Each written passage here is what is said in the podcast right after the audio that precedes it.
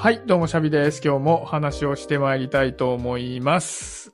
今回もまたゲストにおいでいただいております。マーチでございます。よろしくお願いします。はい、どうも、マーチです。よろしくお願いします。いや、もうこれね、待ちわびてたよ、ちょっと。あの、まあちょっとこのね、配信でもちょこっと触れたんだけど、最近、YouTube のドラマに出ることが決まって、その撮影をしている最中なわけですよ。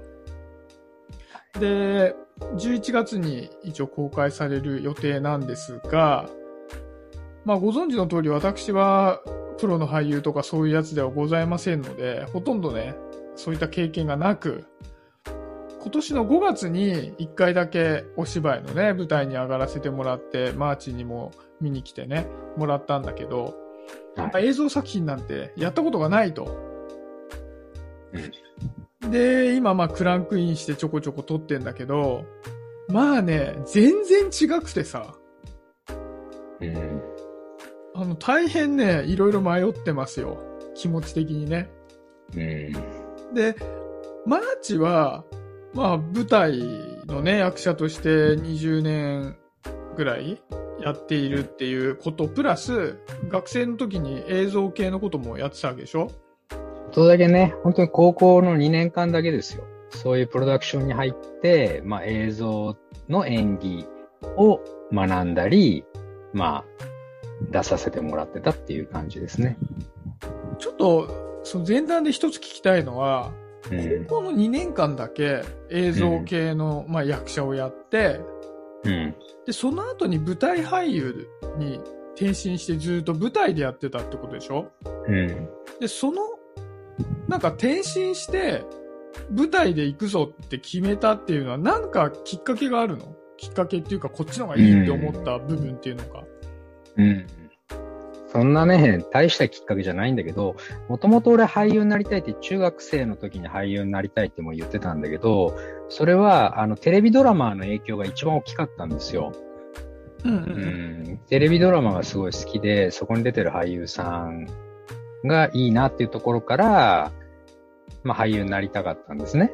うん。うんだから当然そのプロダクションは、プロダクション入るのもオーディションがあったんだけど、当然そのプロダクションを選ぶときも、そういう映像の、まあテレビドラマとかに出るチャンスがあるみたいなとこを狙って受けてたんですよ。うんうんで、まあ2年間やりましたと。うんで、大学はね、僕日本大学芸術学部っていう、芸術学部演劇学科とか入ったんですけど、うんそれはもう本当に、だからもう俳優の勉強がほとんどで大学卒業できるっていう、もう本当は夢のような大学だなってうん思ったんだけど、あの、まあ、そこなんですけどね、実は僕、あの、映画学科っていうところも受けてるんですよ。日本大学芸術学部の。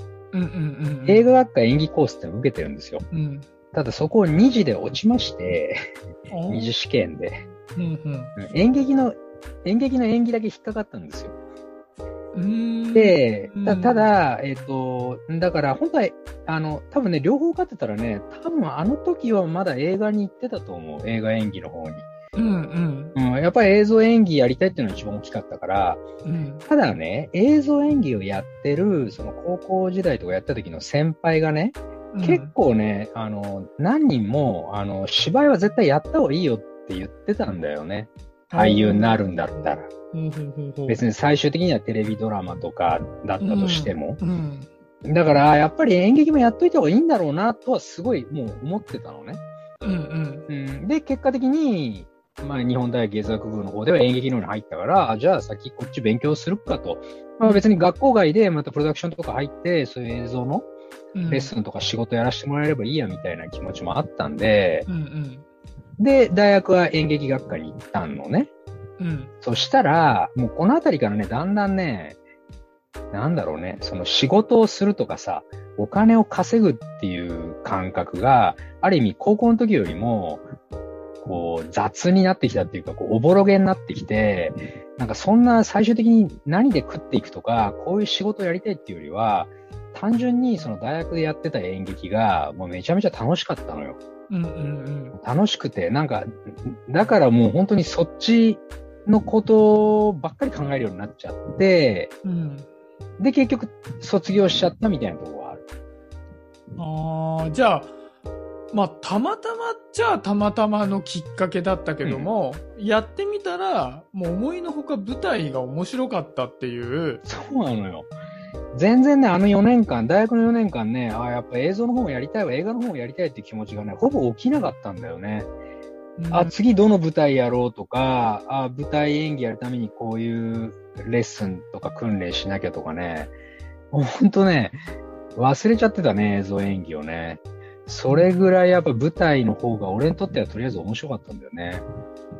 そのさ、舞台の方が面白いって感じる要素ってたくさんあると思うけど、うん、まあ、そのうちで強いてあげるとどういうところなのかな。うんあの、まあ、とりあえずね、面白いって言ってる時はね、全然理屈で考えてなかったのよ。うんうんこれこれこれ、本当にやってる時は面白いので、じゃあ何かっていうとね、まあ今思えばなんだけど、長くね、演技が続けられるっていうのはあるんだよね、絶対。うんうん舞台に出て、俺結構大学の時に、まあありがたいことに結構いい役をもらってて、あの、比較的ね、1時間以上舞台に立ちっぱなしとかっていうことも何度かやらせてもらったりしたのよ。うんうんうんだからずっと演技してるわけ。要するに。、うんでも、ね、映像はまずありえないんですよ。うんうん、そんな1時間もずっと演技するなんて、もう絶対カットがどんどん入るうんし、うん。うん、細切れなのね、うん。すごく。うん。うん、それがね、俺はね、やっぱ長い方がね、楽しかったんだよね。なんかよりね、まあもうほんとシンプルに言うと、長時間その、自分とは別の人間で、でお客さんの目にさらされてることによって、よりその役にこう入り込んでいくみたいな、うん、そういう感覚がより得られたっていうところは、大きい。なるほどないやだから今今のさ状況的にねうん。まあ今マーチはさ言っても映像を2年間やった後のうん。お芝居を、まあ、ずっとそれからやっていくことになった上で、うん。あ、振り返ってみてこういうところに惹かれたんだなっていうところだったりするわけじゃないうん。いやそれに比べてこっちはさうん。まあ一回ね舞台に上がらせてもらってうん。で今度映像に関しては始めたばっかだからさうん。まあ両方わかんないんだけどうん。なんかやっぱりさ先にやった方のイメージが強いじゃない？僕で言うと、まあね、うん。舞台でこんなんだったなっていうのを、まあ引きずって次に行くけどあのね一番戸惑ったのはどんどん終わってっちゃうことなんだよねうん。結局、はい稽古の期間があって、で、まあじゃあ稽古の期間でどれだけ自分が、ま、に満足ができるか抜きにして、もう初めの時点でここで本番ですよって言ってまとめて本番が来るから、まあそれまでできる限りのことをやろうって言って、まあ直前になるともうテスト1週間前みたいな気持ちになって、じゃあはい、パンっていくけど、映像の場合ってさ、もういきなり始まってさ、ちょっとずつ終わっていくわけよ。うん。あ、じゃあ、ね。で、終わり方ももうバラバラなわけじゃない？うんその台本の中のドラマだから、あの、まず脚本が全部まだ出来上がってなくても、初めの1話目だけしか見てない状態で、うんで、その中のじゃあ真ん中辺から始まったり、うんあじゃあ今日は前の方っていうんで、細切れに終わっていくわけよね。で、いつの間にか、ああ、1話は全部自分とこ取り終えたな、みたいな調子でいくから、うんあのね、どういうことなのかよくわかんないんだよね、正直。あの、自分がどういう人間で、その中でこのシーンの意味合いがどういうことなのかっていうのが、まずその全体の話も分かってないし、そのうちの一部分だけ見て判断するから、まあよくわかんない。それもう事前の説明全くないの。脚本渡されて、とりあえずセリフ覚えてって言った後に、これこれこういう趣旨でとか、こういう意図でとか、この人こういう役でみたいな、何もないの。ああるある。えっと、ざっくりと、この人はこういう、まあ性格で、まあうん。全体の世界観がこういうもので、うん。で、このキャラクターとこのキャラクターの関係性はまあこういうもので、うん。で、そのうちね、僕の役割は、こういうところだよとか、で、こういうことを大切にしてるよみたいな、まあ、枠組みみたいなものは、もちろん、教えてくれる。うん。だけど、その説明を聞いて実際に自分がやってみても、なんかわからない部分があるわけだよね。今の言い方だと。そうね。だから、これ、初めにさ、をやってたら、あんまり何も思わなかったんだと思うんだよね。あ、こんなもんかと思ってやったんだと思うけど。うん。うん。まあね、マーチにもいろいろ教えてもらいながらさ、うん。去年の12月ぐらいからずっとお稽古して5月に本番で舞台でね、うん。やった時には、やっぱりその台本に書かれてない部分っていうのに対してさ、あ、どういう歴史があってここに至るのかなとか、うん。全体的に初めから最後までにどういう感情曲線があって、そこの最後にたどり着くまではには、うん。このシーンでどういうものを出さなきゃいけないのかっていうのを、やっぱりかなり時間をかけて考えることができたうんん。だけど、そもそもゴールがわかんないじゃない。うん。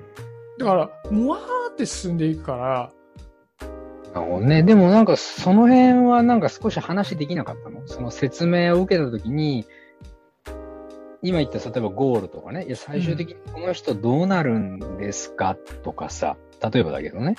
うん、今僕は、今その話を聞いた時点では僕はこういう、この人はこういう人だと思うんですけど、それでいいんですか？とか、なんか向こうから説明を受ける時間があるんだったら、まあ、だから当然その説明を受ける前に自分の中である程度いろいろちゃんと持っとかなきゃいけないけど、こういう風にやろうとかね。この役はこういう人なんじゃないかみたいな。うんでもそうしたらなんかもうもうちょっとそこでその疑問をぶつけたら、答えてくれるものは答えてもらえるような気はするんだけどね。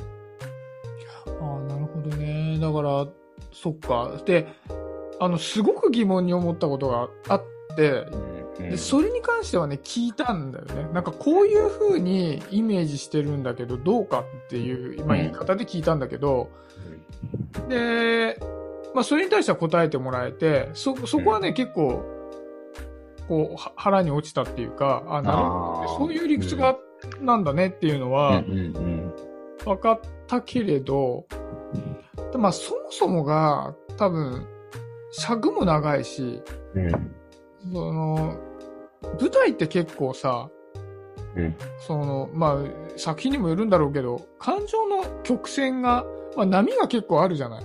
うんだそれが割とまあ、長丁場なだけになだらかだから、うんまあだから新シーンにさ、そこまでさ、強い、その印象付けが必要ではなかったりもするんだと思うんだよね。なるほどね。あれ？い毎回何分ずつで全何話なんだっけ？全部で8時間で、そうそう、えっとね、全部で8時間のもので、1話60分のやつを20分ずつ放送するって言ってたかな。い今のところはね。まあ変わるかもしすれないけど。ごいね、それ。20分かける3かける8だ。24話。う。うんん。話で言うと8話なんだけど、えっていう予定らしい。あの、まだ、こっちも1話しか見てないからあれだけど、うん、そんだけ長いと、本当に結果的に、うん特に何を見せたいかとか、人なのかと、ひ人であるとか、うん、またはそのいろんな人が集まった一つのチームなのか、うん、またはなんか、その映像で流される本当に全体的な世界観なのかとか、何を目的にそれを作ってるのかっていうのは、やっぱ聞いておく必要はある気はするね。あ、それを作る目的の部分。うん。お客さん、だからお客さんに見せて、まあもちろん面白がってほしいとかさ、感動してほしいとかな、なんかあると思うんだけど、それは何をもって、どういうことで感動させようとしてるのか、うん、面白いと思ってもらおうとしてんのかっていうことはすごく重要視した方がいい気がするのよ。だからその手のさ、長いやつでさ、パッと思いつくのが、いやまあそれより全然長いんだけど、大河ドラマなんだよね。うんうんうん、で、大河ドラマっていうのはさ、まあまあ本当ご存知の通りさ、必ず主役が一人いてさ、思いっきり。うん、で、その主役の人の本当ずっと成長物語じゃない？うん、だから最終的に大事なのは、やっぱり一番大事なのは、その本当に主役がこうどう成長していって、で、結果的に、まあ大体まず何かを成し遂げる話だからさ、うん何を成し遂げるのかみたいなところが重要になってくるじゃん？うんうん。そうしたらそういう大きなテーマの中で自分の関わる部分とか役割ってどんなとこなんだろうみたいなのが分かってくるはずだから、うん。そうすると特にこのシーンは大事だぞとか、特に、あ、ここは、まあ例えばね、俺、俺がこれかなり目立っても、要するに本当にその主役の前に立ちはだかる人間としてかなり目立ってもすごく効果的なんじゃないかとか、多分思えたりするんだよね。そのメインテーマがある程度つかめてれば。うんそういうのがわかんないと、あの、本当さ、まあ、別にそれも演出の判断でいいって言ってくれるときはいいって言ってくれるとは思うけど、いやいや、この今回の20分でなんかそこすごい頑張ってやってたけど、いや、そこあんま、そ、そこでそんなに目立ってもしょうがないからこれカットするよとか言われかねないわけよ。うん。うんうん。ああまりにも。すれ違ってね。あその、うん。うん、あの、は、その、何や、8時間のな長いドラマで特に主張したいこととは、あまり重なってない部分の可能性もあるんでね、20分の一つのシーンが。いくらその役者にとってはちょっと面白いシーン、やりがいのあるシーンだったとしても、うんうん。っていう気はしちゃうけどね。まあだから、確かにさ、その、全体の中でどういう意味、あ意味合いがあるシーンなのかっていうのはさ、まあさっきの舞台であれば、全体を何回も何回もやるからさ、うん、あこれってこういうことなんですか？みたいなコミュニケーションがさ、まあ何回も生じてくるわけじゃない？うんこ。のシーンを何度もやるから。うん。ただ一方で、ドラマってもう撮影したらおしまいだからさ、そこのコミュニケーションって、ないまんま、そこのシーンが撮られていく感じもするんだようね。ん、そうだいねや。そのな何度もそこを練習してるわけじゃないからさ。うん、うん。そう、まあだから、で、一方で、うん。あ、のまあやりやすいなっていうところがあるとすると、うん、やっぱりその客席がないから、うん、その客席に対して見せる立ち位置とか、うん、その体の向きとかのさ、言ってしまえば不自然な体の向きで喋ったりするわけじゃない。うん、あの、お芝居っていうのはさ。うん、だったり、声量がすごく必要になってきたりっていうのが、まあ、ほぼないから、うん、まあ、声量のない僕にとっては非常に楽ちんではあったけどね。うん。そうだよね。映像はその面白さは絶対あると思うよ。だから本当にある意味、まあたまにそうじゃない動きを求められる場合もあるけど、多くは自分のリアリティを本当追求できるんだよね。すごい細かく繊細なリアリティを持った動きとか、ちょっとした声の漏れとか、瞬きとか、手の動きとかね。うん、そういうのがちゃんとまあカメラがまあ追ってくれたりするから、あの、そういう意味では、より本当リアルな一人の人間の心とかに集中できるだろうなとは思う。うん。まあ、マーチは両方やってみてさ、うん。そ、そっちの映像作品撮った時の方が、うん。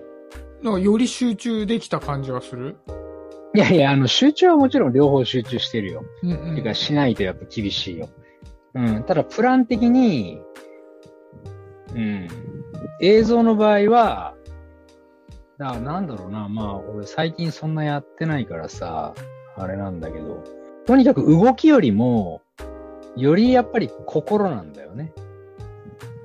まあ、俺のイメージね。映像が？映像ね。うん。まあ、これも人によっていろんな考え方あるような気がするけど、うん。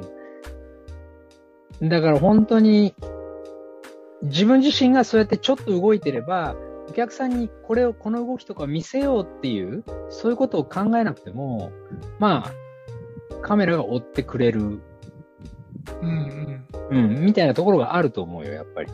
まあもちろんそれはちゃんとカメラが追ってもらえるように、その監督さんとちゃんと打ち合わせておく必要はあるだろうけどね。うん。ただ舞台の方は、あの逆にね、まあ俺はそれが面白いと思ってたんだけど、まあ基本絶対大げさにやる必要はあるわけよ。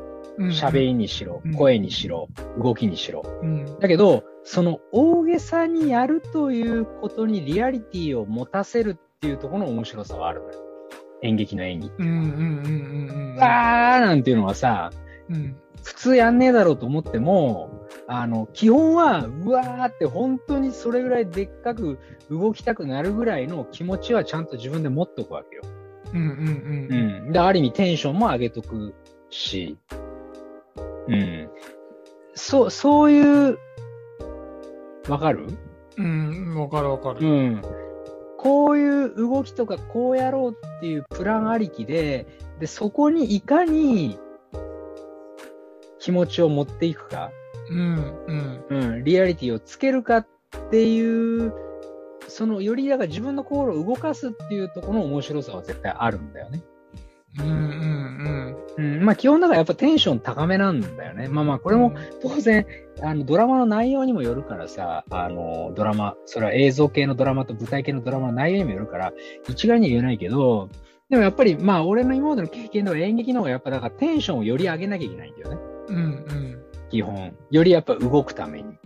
うんう。うんん。で、声も出すために。より。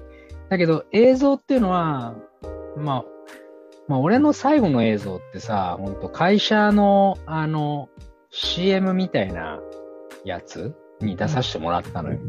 うんそのホームページに載るね。うんうん。うん。で、その時にやってたのを今思い出すんだけど、まあ、資料を見、いろんな資料を見ながら、どんな IT ソリューションがいいか悩むみたいなさ、システム部部長みたいな役だったんだけど、うんうん。うん。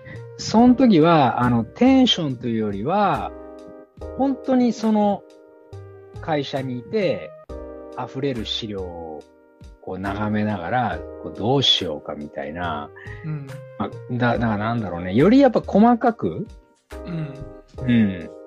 テンションというよりは、やっぱナチュラルに、今、このオフィスの中にいて、さあ、どれにしようかなっていう、ちょっともう一回この資料を見てみようかな、みたいな、うんうん。うん、そういうことにすごい集中してたんだよね。あ、そう、気持ちに。まあ、気持ちにという言い方にやっぱなんのかなその、まあ、どっちも気持ちなんだけどさ。う。うんん。どっちも気持ちなんだけど、やっぱり、より大きくテンションを上げて、わかりやすく見せるみたいなことに向ける、向ける演技が演劇で、で、もうなんだろうね。言葉難しいけど、そういう何かをやろうよ、見せようよみたいな、その演劇的な、その作為的なことはもう一切考えずに、うんうん。まあ繰り返しになるけどね。そうんの俺が撮った CM で言うと、本当にこの、ここはオフィスだと。資料が溢れてる。いやーでも本当参ったなってもう、なんかもうこれでも早く決めないとやばいんだよなみたいな、なんかい、もうそういうこと。そういうことをこう、ゆったり考えてるみたいな。うーん。なんかすごい、あれだね、それ。やっぱそう、経験が浅い分さ、うん。そうだよねってなんないんだけど、そうだよね。すごくなんか本質的な感じがしてさ、あ、そう。うん、なんか、印象的にはね、やっぱりうん。お芝居ってさ、うん。そ、の、大きく見せてないとさ、見えないじゃん。そうそ大きく見せてなくて、細かく指だけ動かしてても見えないじゃない。う。ん、うん。でもその返し、その大きく見せているものに、うん。大きく見せている自分の体に、うんなんか、感情をぶつけていけるっていう印象があるわけ。うんうんポンってそこにうんバク、その強くぶつけていっていいっていう、前ちょっとマーチにも話したかもしれないけど、ちょっとスポーツ的な感じがするんだよ。ああ、はいはい。サッカーって言ってたもんね。うん、なんか、ね、その感情でスポーツをしているって感じがするんだけど、それドラマにはあんまりそれはなさそうな感じがして、うんうんスポーツっていうよりは、その逆で、感情そのものが動きに出るっていうももうちょっとこう、微妙なさじ加減の？うんうんうんうんうんだからもしかしたらより強いイメージの力が必要なのかもしれないよね。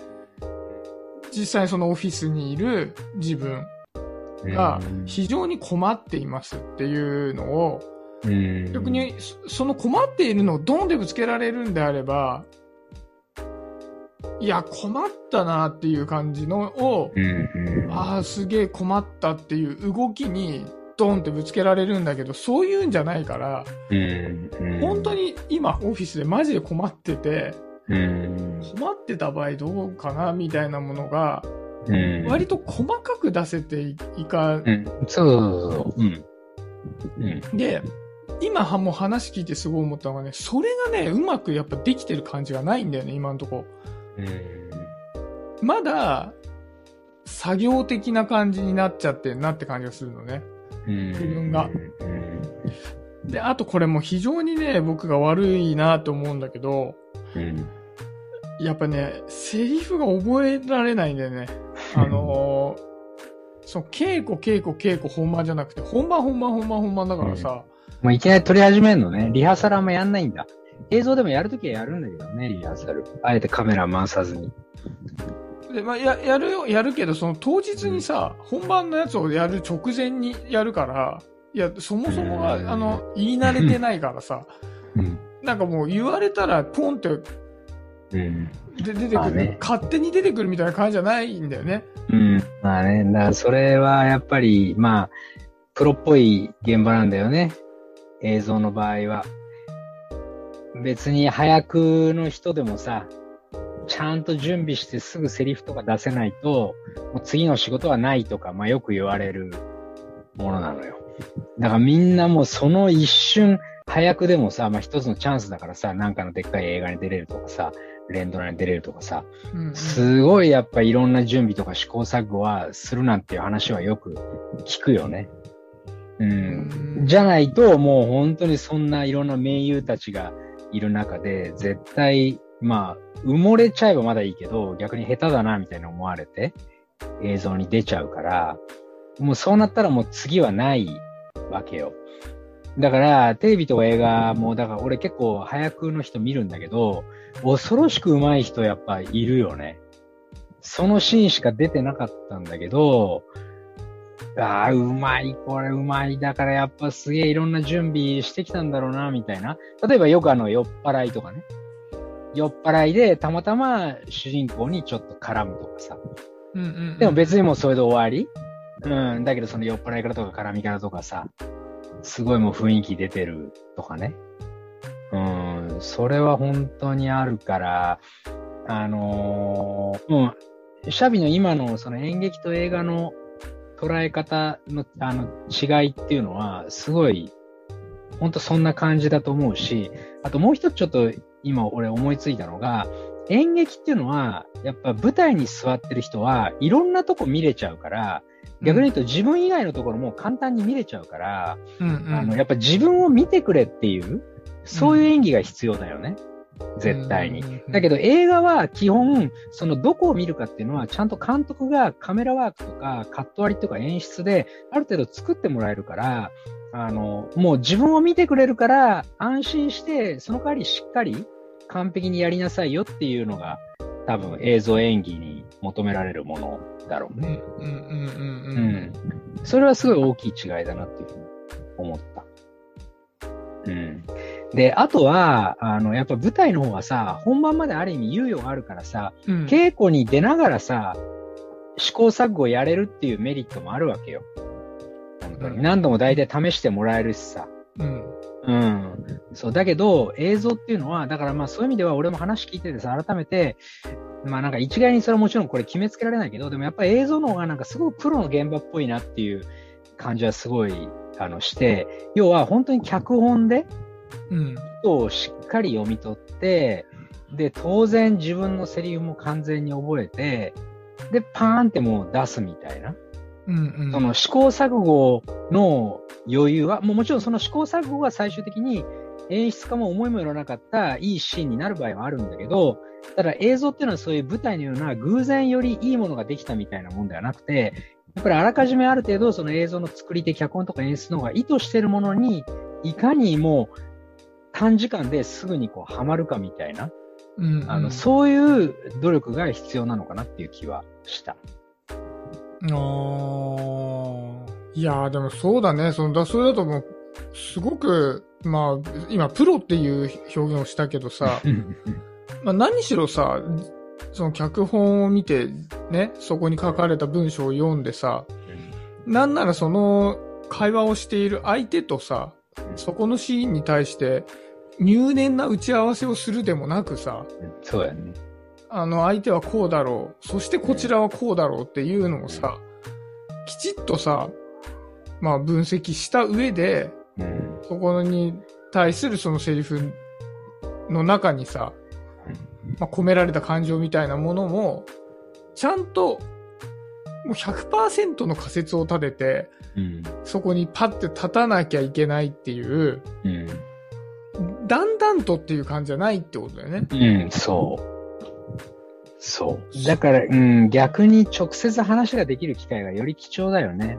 舞台は本当一回自分でやってみてこれどうでしたみたいな感じで、こう何度も何度も演出とやり取りさせてもらえるけど、映像ってそういうタイミングってそんなないかもしれないから、その分逆に話せるときは、しっかりなんかいろいろ演出の意図をちゃんと聞いとくとか、自分の思いをこう聞いてもらって、これでいいのか確認するっていう作業は必要な感じするよね。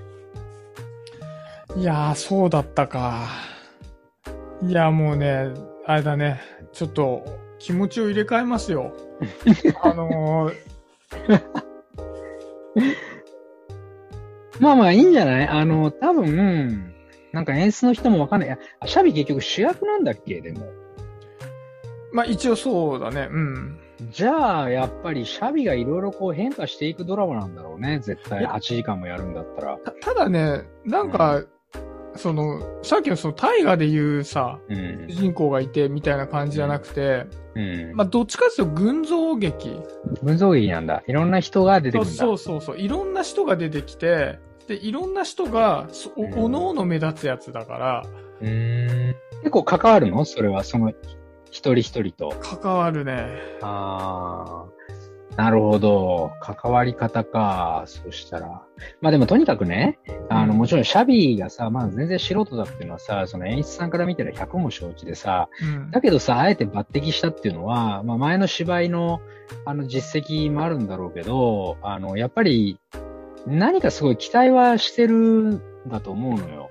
あなたが。で、その期待っていうのはさ、当然さ、1話目でいきなり出してくれなんて絶対思ってなくてさ、1話目こんなんだったのに、なんか10話目、20話目とかえ、全部で24話か。20話目ぐらいになって、あ、うわ、なんか、いつの間にかこの人こんなんなってるみたいな、なんかそういう感じで期待しているような気が、まあ、するので、あの、いいんじゃない？これから逆に少しずつ手綱を締めていけば。いや、もうまず、セリフが入ってないことを大変叱られてますよ。まあまあ、そああ、それはそうだね。だから、それもね、まあわかんないけど、なんか演出さんは予想通りっていう感じはするけど、でもそこはすごいもちろん大事なことなんで、怒るよね。うん、それはダメなんだよ、やっぱ映像は。うん。それはね、俺もね、そう、あの時の CM もそうだったよ。うん。すげえ、あの、まあまあ、あそうだ、あの時はだ、だからあれだ、セリフはなかったんだ。全部表情と、ちょっとした動きだけで、セリフは全部テロップで出てくれるから。うん。でもまあ、だからやっぱり間違えないって大事だよね。まず。基本の動きとかセリフとかを。ああ、なるほど。セリフをね。そう。そっからなのよ、勝負は。芝居は、まあまあ、これもね、芝居のプロの人から見たらちょっと怒られちゃうかもしれないけど、でも俺のイメージは、芝居はあえて逆にアバウトにしていった方が、そこからいろんな変化がついたり、新たな衝動が生まれたりするんで、あの、案外そんなカチッカチって覚えて、そういう役者も俺の周りにはいたけどさ、なんかセリフはあんまり最初から覚えすぎてる人って、そこからあんま変化がないんだよね。うんうんうんあの、だんだんセリフの言い方にも癖がついてきたりしてさ、全然リアルじゃないみたいな。まさに脚本をただ喋ってるみたいな。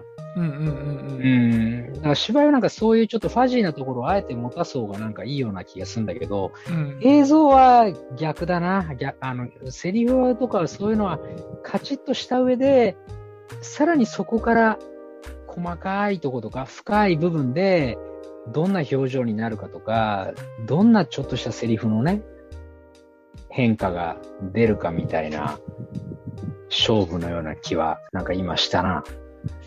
いやー、なんるほど。これはわかんないよ、わかんないけどね。もうさ、俺も今聞きながら。いやもう今聞いたので、もう大変な俺勘違いをしながらずっとやってんだよね、多分。いや、わかんないよ。ちょっと俺映像に関してはとにかく俺本当キャリア全然だから、わかんないっすよ。ただ今聞きながらなんか、すごいそういう気がした。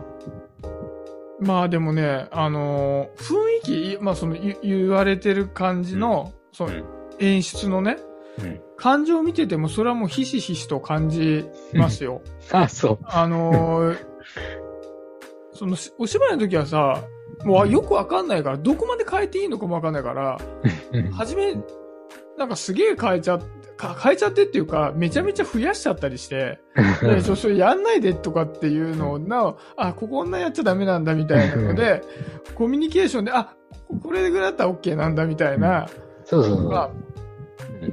まあ、あのー結構許されてて、うん。で、許されてる範囲内で、まあ、うん。何しろコミュニケーションが取れるから、うん。まあまあ、あの、作っていくみたいなのがみんなでね、あうんあったんだけど、まあ、どっちかっていうと、その一言一句違う風に基本言わないうん。方向性でっていう。そうだね。うん。舞台はありそうだよね。よりね。そういう進め方は。そう、でもそれでもなんか違う方が言いやすそうな場合は一応言ってみるんだけど、それが OK だった場合もあるし、あ、そこでそういう風に切らない方がいいんじゃないってなったうん場合もあるし、ただどの道、そこはなんか全然お任せ感はなくて、うんあの、割とこうしっかりの感じなのも、うん。まあ、随分違うし、うん。うん。ここっちが分かってないところだなって思うし、いやー、ちょっとだから、まあ今のでね、随分、ちょっと学ばせてもらったんで、ああ、よかったよそ。れで、ちょっとやってみ,、うんみますよ。まあやって入ってできるもんじゃないけどさ。うん。いや、いいよ。シャビーあれだよ。そうやってどんどん追い込まれてたり、いろいろこう考察を深めた方がね、絶対またなんか新しい発想出ると思うから、楽しみにしてますよ。本当に。いやー、ありがたいね。でもね、聞く人がいるっていうのはね。いやいやいや、こっちも楽しいっすよ、本当ちょっとまた、あれだね。これまた来月あたりに、そうですね。その、今回教えてもらったことの振り返りでうんまたしょんぼりしてると思うんで。いや、これは間違いなく、それがメインのネタでいくでしょう、これからラジオの方では。このまたシャビのね、成長期として。あのーまあ、演劇の日記みたいな回をさ、前、ホークのお芝居の時もやってたから、やったもんね。マーチの回をそこのはい。相談会的なね、会にできるとね、僕としても嬉しいなっていうふうに思っております。全然いいっすよ、もう話したい。まあじゃあそんな感じで、また次回はい。ご相談をさせていただきたいということで、はい。ちょっと頑張って、本当まずセリ頑フ、セリフ、頑張って。セリフを覚えます。はい。じゃあそんなかん、そんな感じで、今回はマーチに来ていただいて、僕がドラマで困ってることをね、相談させていただきました。えーはい今回はそんな感じで終わらせていただきたいと思います。ではではありがとう。ございました。